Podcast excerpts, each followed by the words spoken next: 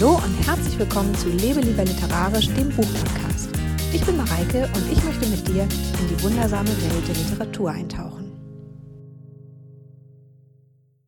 Heute brennt mir ein Thema auf der Zunge, denn ich habe wirklich das Gefühl, ich bin einem literarischen Phänomen auf der Spur und vielleicht ist es sogar ein neues Phänomen. Und zwar geht es um die Auflösung als Motiv in der Literatur das erste Mal, dass mir dieses Motiv begegnet ist, oder sagen wir besser das erste Mal, als es mir so bewusst vor Augen getreten ist, war, als ich Elena Ferrantes Neapolitanische Saga gelesen habe. Du erinnerst dich vielleicht noch an die Podcast-Folge vor zwei Wochen, die ich über Elena Ferrante und ihre vier Bücher gesprochen habe. Wenn nicht, hör sie dir gerne nochmal an oder liest dir das Ganze auf meinem Blog durch, lebelieberliterarisch.de, ganz wie du magst. Und dann bin ich jetzt gerade erst vor kurzem diesem Motiv wieder begegnet und zwar im Roman Mr. Gwyn von Alessandro Barrico, also auch von einem italienischen Autoren. Und als ich so darüber nachgedacht habe, über dieses Motiv, da fiel mir auf, dass es vielleicht doch nicht so ein ganz neues Phänomen ist in der Literatur. Also ich weiß nicht, ich bin noch am Nachdenken und ich möchte heute ein bisschen mit dir zusammen weiter darüber nachdenken, was eigentlich hinter diesem Motiv der Auflösung in der Literatur steckt. Damit du an dieser Stelle einen kleinen Eindruck davon bekommst, wie sich dieses Motiv in der Literatur tatsächlich niederschlägt, lese ich dir eine ganz kurze Passage aus Elena Ferrantes erstem neapolitanischen Roman vor. Der Titel ist Meine geniale Freundin. Sie erlebte das, was ich bereits erwähnte, das, was sie später als Auflösung bezeichnete. Es war, erzählte sie mir, als zöge in einer Vollmondnacht über dem Meer die Masse eines pechschwarzen Unwetters am Himmel herauf, verschlänge alles Licht, zerfräße den Rand des Mondes und entstellte die helle Scheibe, indem sie sie auf ihre wahre Natur, einer rohen, leblosen Materie reduzierte. Diese Passage aus Meine geniale Freundin ist wenn ich das richtig in Erinnerung habe, die erste in der gesamten Saga, in der das Motiv der Auflösung direkt angesprochen wird. Und die Passage geht auch noch ein bisschen weiter, als ich es gerade vorgelesen habe. Lila, also die Freundin der Protagonistin, beschreibt ihrer Freundin Lenou, das ist also die Protagonistin des Romans, so heißt sie, wie die anderen Figuren während dieses Moments, in dem sie diese Auflösung erlebt, ihre Konturen verlieren oder zerspringen, also nach dieser Passage. Sie hat also nicht nur selbst das Gefühl, dass sie sich auflösen würde, sondern sie sieht auch die anderen zerspringen. Und was dann übrig bleibt, das deutet sich hier in der oben zitierten Passage schon an, das ist dann sowas Unbelebtes. Also sie sagt da ja eine rohe, leblose Materie. Und das wirkt jetzt schon fast so, als würde die Figur etwas von ihrer eigenen wahren Natur ahnen. Also so ein bisschen auf der Metaebene. Das ist also so eine Art von Metanarration, dass sie also ein unbewusstes Gefühl oder irgendwas, den Hauch einer Ahnung, halt irgendwie sowas bekommt, dass sie merken lässt, dass sie vielleicht nur Teil einer Romanwelt ist. Aber das kommt hier überhaupt nicht auf die bewusste Ebene in diesem Roman, sondern das ist was ganz Unterschwelliges, was eben nur so ein bisschen mitschwingt. Aber dabei bleibt es nicht und ich weiß auch tatsächlich nicht, ob mich das Motiv der Auflösung überhaupt so fasziniert hätte, wenn es bloß dieser Hinweis auf diese Metaebene gewesen wäre. Denn es gab in den letzten Jahren einfach zu viele Romane meiner Meinung nach, die mehr oder weniger gekonnt mit dieser Metaebene gespielt haben und teilweise auch damit kokettiert haben. Eins der berühmtesten Beispiele ist vielleicht Sophies Welt, in dem ja die Figuren sogar, also sich nicht nur darüber bewusst werden, dass sie Figuren in einem Roman sind, sondern eben sogar aus der Geschichte fliehen. Ein richtig schönes Beispiel aus der jüngsten Literaturgeschichte ist ähm, von Daniel Kehlmann, der diesen literarischen Kniff, also mit diesem Spiel mit der Metaebene, in seinem Buch F spielt. Und da lässt er nämlich eine Figur erahnen, dass er als Autor plant, sie sterben zu lassen. Und dann lehnt sie sich dagegen auf und gewinnt am Ende auch. Übrigens, wenn du mehr über den Roman lesen möchtest, ist es überhaupt ein Roman? Ist es eine Kurzgeschichtensammlung? Ähm, wenn du mehr über F von Daniel Kehmann lesen möchtest, und ich werde gleich auch nochmal nachlesen, worum es sich überhaupt handelte bei dem Buch, dann schau auf lebelieberliterarisch.de nach und suche nach Daniel Kehmann, denn ich habe eine Rezension zu diesem Buch verfasst. Das ist allerdings schon etliche Jahre her, dass ich das gelesen habe. Sonst würde ich mich da auch etwas genauer daran erinnern. Aber ist auch egal, wir sprechen eigentlich über das Motiv der Auflösung und nicht über das Spiel mit der Metanarration. Also weiter zurück zu Elena Ferrante. Sie lässt also ihre Figuren, wie schon gesagt, gar nicht erst zu diesem Bewusstsein kommen, also dem Bewusstsein, dass sie Konstrukte sind, dass sie nur in einer Romanwelt existieren, sondern, und das ist das Faszinierende daran in meinen Augen, sie bringt ihre Leser dazu, sich diese Frage zu stellen. Also die Frage, worum es sich bei den Figuren in ihrer Saga eigentlich handelt, also was das eigentlich für Figuren sind. Und dabei geht es vor allem um diese beiden Hauptfiguren, die ich erwähnt habe, ne? also Lenou und Lila, die beiden Freundinnen. Das ist nämlich eine total interessante Konstruktion. Also Lenou und Lila das ist sowas wie eine Protagonistin und eine Antagonistin. Man weiß aber nie genau, welches die Protagonistin, welches die Antagonistin ist, weil die sich eben immer gegenseitig in so einem Wechselspiel positiv oder negativ beeinflussen. Aber es gibt eben auch noch eine dritte Möglichkeit, die in dem Roman angelegt oder eher angedeutet ist. Und das ist, dass es sich vielleicht um eine gespaltene Erzählerpersönlichkeit handelt. Ne? Also um eine aufgelöste Erzählerpersönlichkeit. Und das merkt man auch schon, oder das, diese Ahnung bekommt man durch das Spiel mit den Namen. Ihr habt es vielleicht auch schon festgestellt, also allein die beiden Namen der Hauptfiguren, die beiden Spitznamen, sind ja Spitznamen, Lila und Lenou, sind sehr dicht beieinander. Es gibt weitere Spitznamen. Äh, Lina ist ein weiterer Spitzname von Lila und Lenucia ist ein weiterer Spitzname von Lenou, also Lina und Lenucia, auch wieder relativ dicht beieinander. Und dann gibt es eben die beiden tatsächlichen Namen, also die gegebenen Namen, die sind Raffaella und Elena. Raffaella und Elena. Also sehr, sehr ähnlich klingende Namen. Also Ferrante spielt richtig mit diesen Hauptfiguren rum mit diesen Namen, auch wann sie wem welchen Namen gibt. Ne? Also in welcher Situation wird welcher Spitzname verwendet und wann wird eben nicht der Spitzname verwendet, sondern der tatsächliche Name. Sie verwebt diese Namen so dicht miteinander und, das geht ja noch darüber hinaus, denn sie verwebt das Ganze ja auch noch mit ihrem eigenen Pseudonym. Also ihr Pseudonym ist ja auch noch Elena.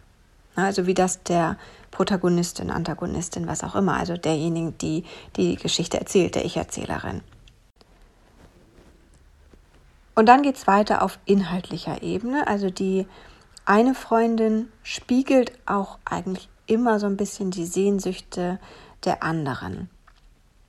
Elenas Ehrgeiz, also dieser intellektuelle Ehrgeiz, ne, die Beste zu sein, sich aus dem Viertel herauszuarbeiten, spiegelt sich in der Genialität oder auch in dem Ehrgeiz ihrer Freundin Raffaella. Also das erfüllt sie beide. Die Protagonistin lernt, weil sie immer das Gefühl hat, von Natur aus nicht ganz so intelligent zu sein wie ihre Freundin. Sie lernt also unheimlich viel, damit sie ihr folgen kann in dieser intellektuellen, in dieser intellektuellen Höhe, weil sie eben ihre Freundin als sehr begabt wahrnimmt.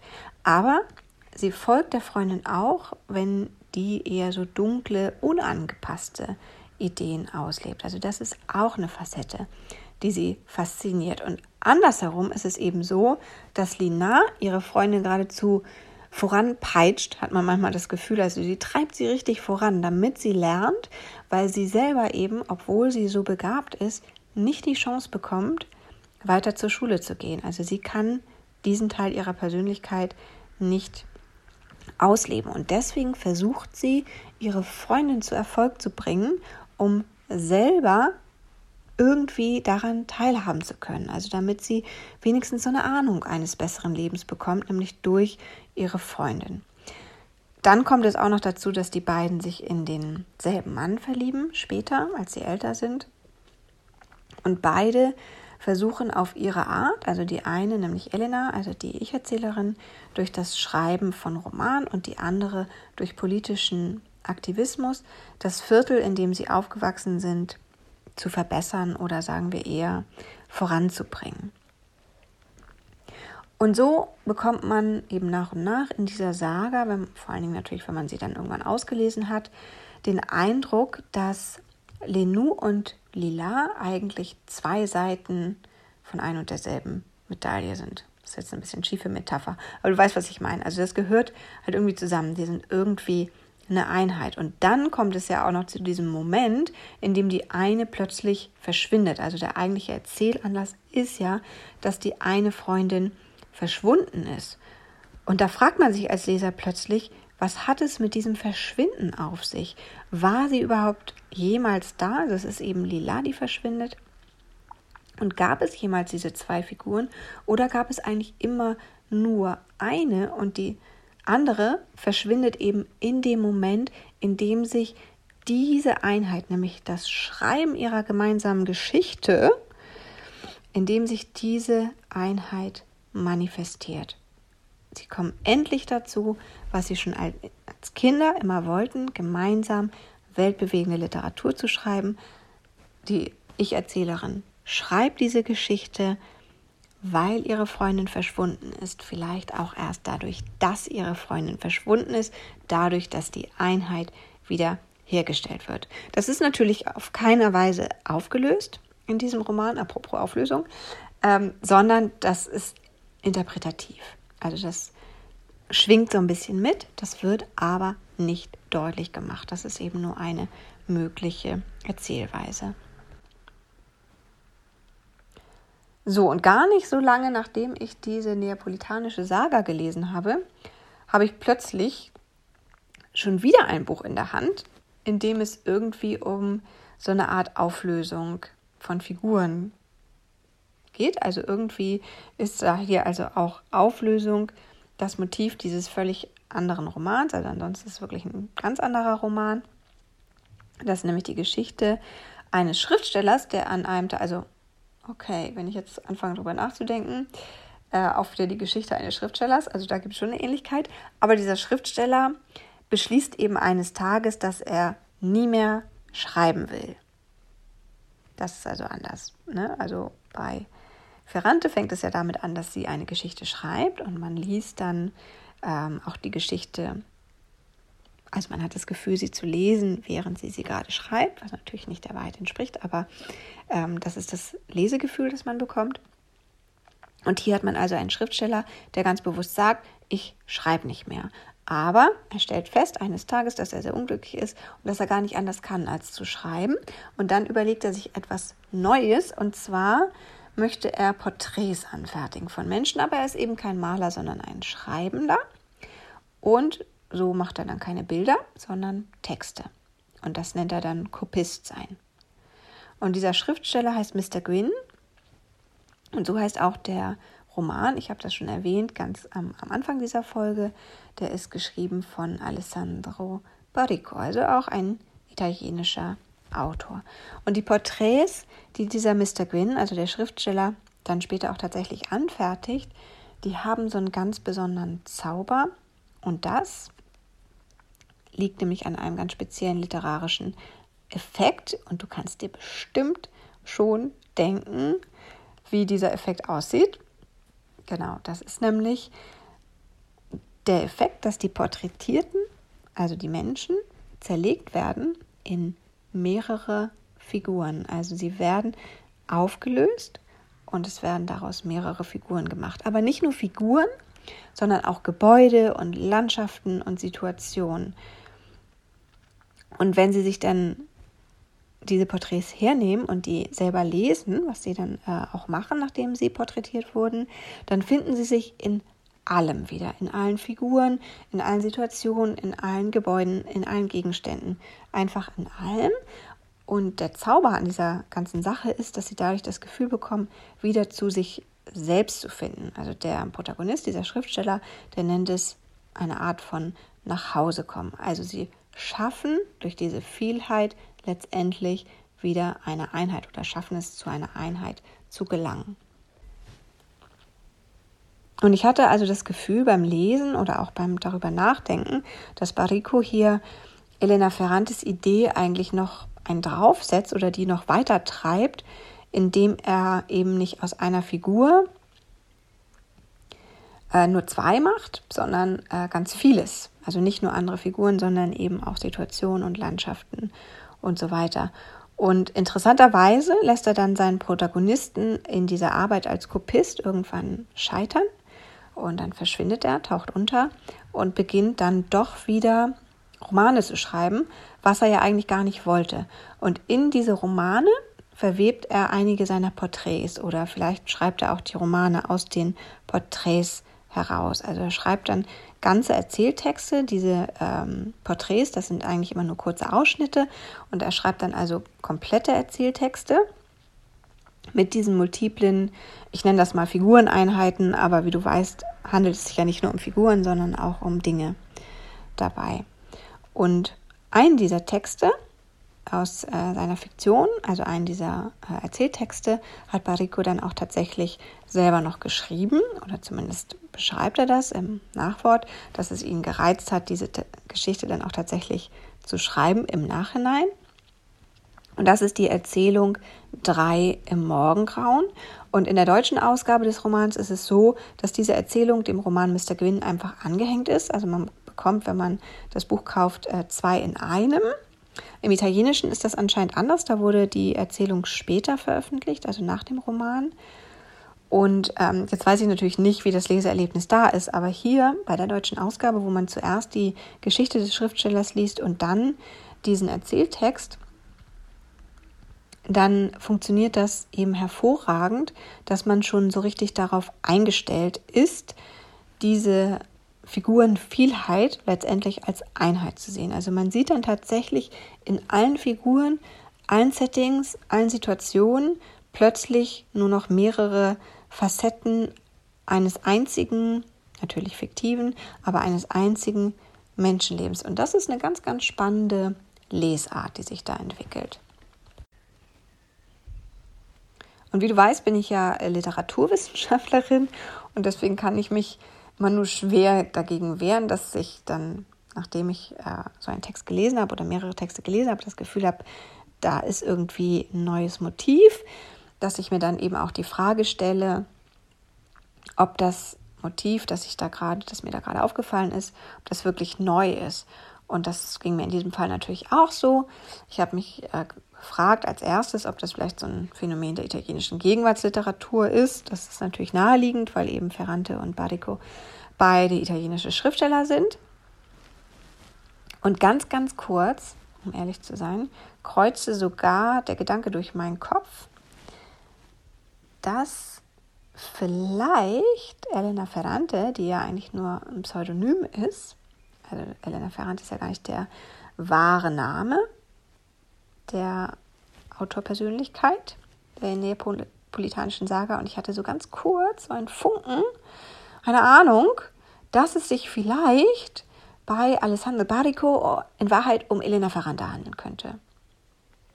Denn in seinem Roman Mr. Gewinn ist es eben auch so, dass sein Protagonist unter Pseudonym veröffentlicht und zwar auch unter weiblichem Pseudonym. Also nicht nur, nicht ausschließlich, sondern er veröffentlicht unter mehreren Pseudonymen. Und so hatte ich plötzlich die Idee, ah, was wenn die beiden ein und dieselbe Person sind? Aber den Gedanken habe ich dann ganz gleich wieder ziehen lassen. Denn eigentlich möchte ich das gar nicht wissen. Und wenn ich genau darüber nachdenke, ist das auch sehr, sehr unrealistisch, denn der Autorenstil der beiden ist wirklich sehr unterschiedlich und auch worüber sie schreiben, ist ähm, sehr, sehr unterschiedlich. Und wie gesagt, manche Rätsel müssen einfach nicht gelöst werden, weil sie als Rätsel zu wichtig sind. Wahrscheinlicher war für mich dann ein anderer Gedankengang, der sich bei mir angeschlossen hat an die Lektüre. Und das war die Idee, dass wir das vielleicht mit der Umkehr eines Motivs zu tun haben, also gar nicht unbedingt mit einem neuen Motiv, sondern dass hier vielleicht ein altes Motiv umgekehrt wurde, ein ziemlich altes Motiv. Und das ist das Motiv des Doppelgängers. Denn beim literarischen Doppelgänger ist es ja auch so, dass aus einer Figur zwei Figuren werden. Manchmal sehen die ziemlich gleich aus, verhalten sich ziemlich gleich und sind eben nur in der Persönlichkeit ein bisschen anders als der erste. Also meistens handelt es sich ja um einen Doppelgänger des Protagonisten. Ein Beispiel dafür wäre E.T.A. Hoffmanns Elixiere des Teufels, also der Mönch Medardus, der Protagonist dort, hat einen Doppelgänger. Das wäre also ein frühes Beispiel für einen Doppelgänger-Roman. Anderes Beispiel, in dem das auch sogar so ist, dass die Doppelgänger-Persönlichkeit auch die Physiognomie der Figur verändert, wäre der seltsame Fall des Dr. Jekyll und Mr. Hyde, also ein englischer Klassiker von Stevenson. Und in beiden Fällen ist es eben so, dass der Doppelgänger eine andere Facette der Persönlichkeit des Protagonisten widerspiegelt, annimmt, zeigt. Also bei Stevenson geht es ganz klar um eine gespaltene Persönlichkeit. Bei Hoffmann ist man sich da nicht ganz so einig in der Literaturwissenschaft. Also es gibt diese Deutungsmöglichkeit, dass man eben sagt, ähm, bei Medardus handelt es sich auch um eine gespaltene Persönlichkeit, aber es gibt eben auch andere Interpretationsideen dazu.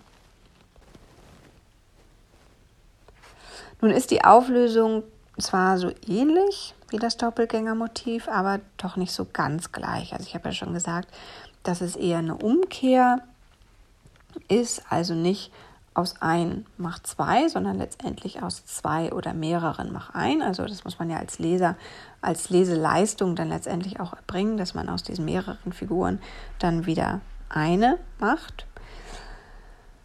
Ein anderer Unterschied ist, dass es auch nicht unbedingt um kranke Persönlichkeiten geht, also die, die sich abgespalten haben, ähm, weil sie böse sind oder so.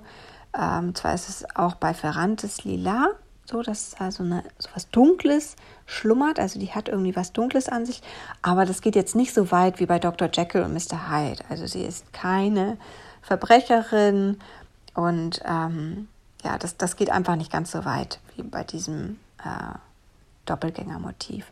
Und auch bei Badico ist es nicht so, dass hier irgendwie kranke Teile einer Persönlichkeit abgespalten werden oder dass ähm, Persönlichkeiten, die man eigentlich nicht wahrhaben möchte. Also so ist es bei dem Doppelgängermotiv, bei den Beispielen, die ich jetzt genannt habe, ja, dass da eine Persönlichkeit, mit der die, ich nenne sie mal Hauptpersönlichkeit, nichts zu tun haben möchte, abgespalten ist. Ähm, so ist das hier nicht. Also bei, bei Mr. Gwyn, da ist es ja eigentlich eher so die Idee, dass eben in jedem Menschen viele Möglichkeiten stecken, dass in jedem Menschen viele Facetten, viele Persönlichkeiten sind, aber auch Neigung zu bestimmten Situationen, Ähnlichkeiten mit Landschaften oder Landschaften, in denen sie sich wohlfühlen. Also da wird einfach niemand als einheitliche Person gedacht. Und das finde ich eben auch einen ganz spannenden Gedanken, dass man eigentlich nur über die Anerkennung dieser Vielfalt zu so einer Art Einheit zurückkommt. Also dass man nur dann so seine Ruhe findet. Also die Menschen, die ähm, porträtiert worden sind von dem Mr. Gwyn, die kommen eben alle dazu, dass sie das als ganz besonderes Erlebnis empfinden. Also sie kommen zu so einer, ja, das hat so was von Selbstfindung letztendlich. Und, das kommt natürlich auch noch dazu, zusammengehörende Figuren müssen sich hier überhaupt nicht ähnlich sehen, die können total unterschiedlich sein. Bei Barico können sie sogar unterschiedliche Gender-Identitäten annehmen und ähm, die Figuren selbst werden sich auch zu keinem Zeitpunkt darüber bewusst, dass sie nur eine Facette einer Persönlichkeit sind. Also selbst dieses Spüren der Auflösung von Lila, das ich ja auch zitiert habe, damit äh, gelangt sie nicht zu einem Bewusstsein darüber, dass sie nur eine Romanfigur ist oder zu einem Bewusstsein darüber, dass sie vielleicht sogar ein Teil von Lenou sein könnte. Das ja meine Interpretationshypothese ist. Also die äh, Idee letztendlich, dass sie selber mit ihrer Freundin identisch sein könnte. Ah, Soweit kommen wir hier nicht. Das bleibt alles nur angedeutet. Ich kann es hier leider nicht auflösen. Nochmal wieder das Wortspiel mit der Auflösung. Ähm, ob dieses Motiv tatsächlich auf dem Doppelgängermotiv beruht, ähm, welches es ja irgendwie eigentlich umkehrt. Vielleicht ist es tatsächlich was Neues, vielleicht ist es auch tatsächlich ein Phänomen der italienischen Gegenwartsliteratur. Letztendlich ist es ja auch ein bisschen egal, wo es herkommt. Es ist auf jeden Fall bemerkenswert. Also ich finde es bemerkenswert, ich finde es auch spannend. Und ähm, noch eine interessante Anmerkung dazu, denn ich habe vor kurzem erst von einem südafrikanischen Roman gehört der ganz ähnlich sein könnte. Leider konnte ich ihn noch nicht lesen, denn er ist nicht übersetzt. Ähm, ich habe aber in dem Gespräch eben äh, gesagt bekommen, dass auch da diese Namensvarianten und diese Facetten von Persönlichkeiten oder Lebensmöglichkeiten von Figuren eine große Rolle spielen. Und seitdem hoffe ich natürlich, dass dieser Roman übersetzt wird. Ähm, meine Hoffnung wird auch dadurch unterstützt, dass zumindest der Autor schon mal einen deutschen Verlag hat. Er hat nämlich schon mal Gedichte geschrieben, die ins Deutsche übersetzt wurden. Also ich hoffe, dass dieser Verlag sich dem auch annimmt und dass ich dann äh, diesen Roman auch lesen kann, denn ich möchte auf jeden Fall unbedingt wissen, ob dieses Motiv der Auflösung tatsächlich eins ist, das im Kommen ist und ob da noch mehr drüber geschrieben wird und eben auch woanders auf der Welt. Und das nicht nur, weil ich gerne wissen möchte, ob es sich jetzt hier irgendwie um ein literarisches Phänomen äh, der italienischen Gegenwartsliteratur handelt, sondern einfach, weil ich es irre spannend finde, auf diese Weise Figuren zu lesen. Wenn du jetzt Lust bekommen hast, auch mehr über Figuren in Auflösung zu lesen, dann findest du meine Lesetipps dazu, also alles, was ich während der Folge hier so en passant erwähnt habe, nochmal in dem Artikel zu dieser Folge auf meinem Blog lebelieberliterarisch.de. Verlinke ich dir natürlich auch in den Show Notes. Da kannst du das alles nochmal genau nachlesen. Und damit verabschiede ich mich aus der heutigen Folge. Ich freue mich auf die nächste Folge, in der es wieder um digitale Geisteswissenschaften gehen wird. Bis dann!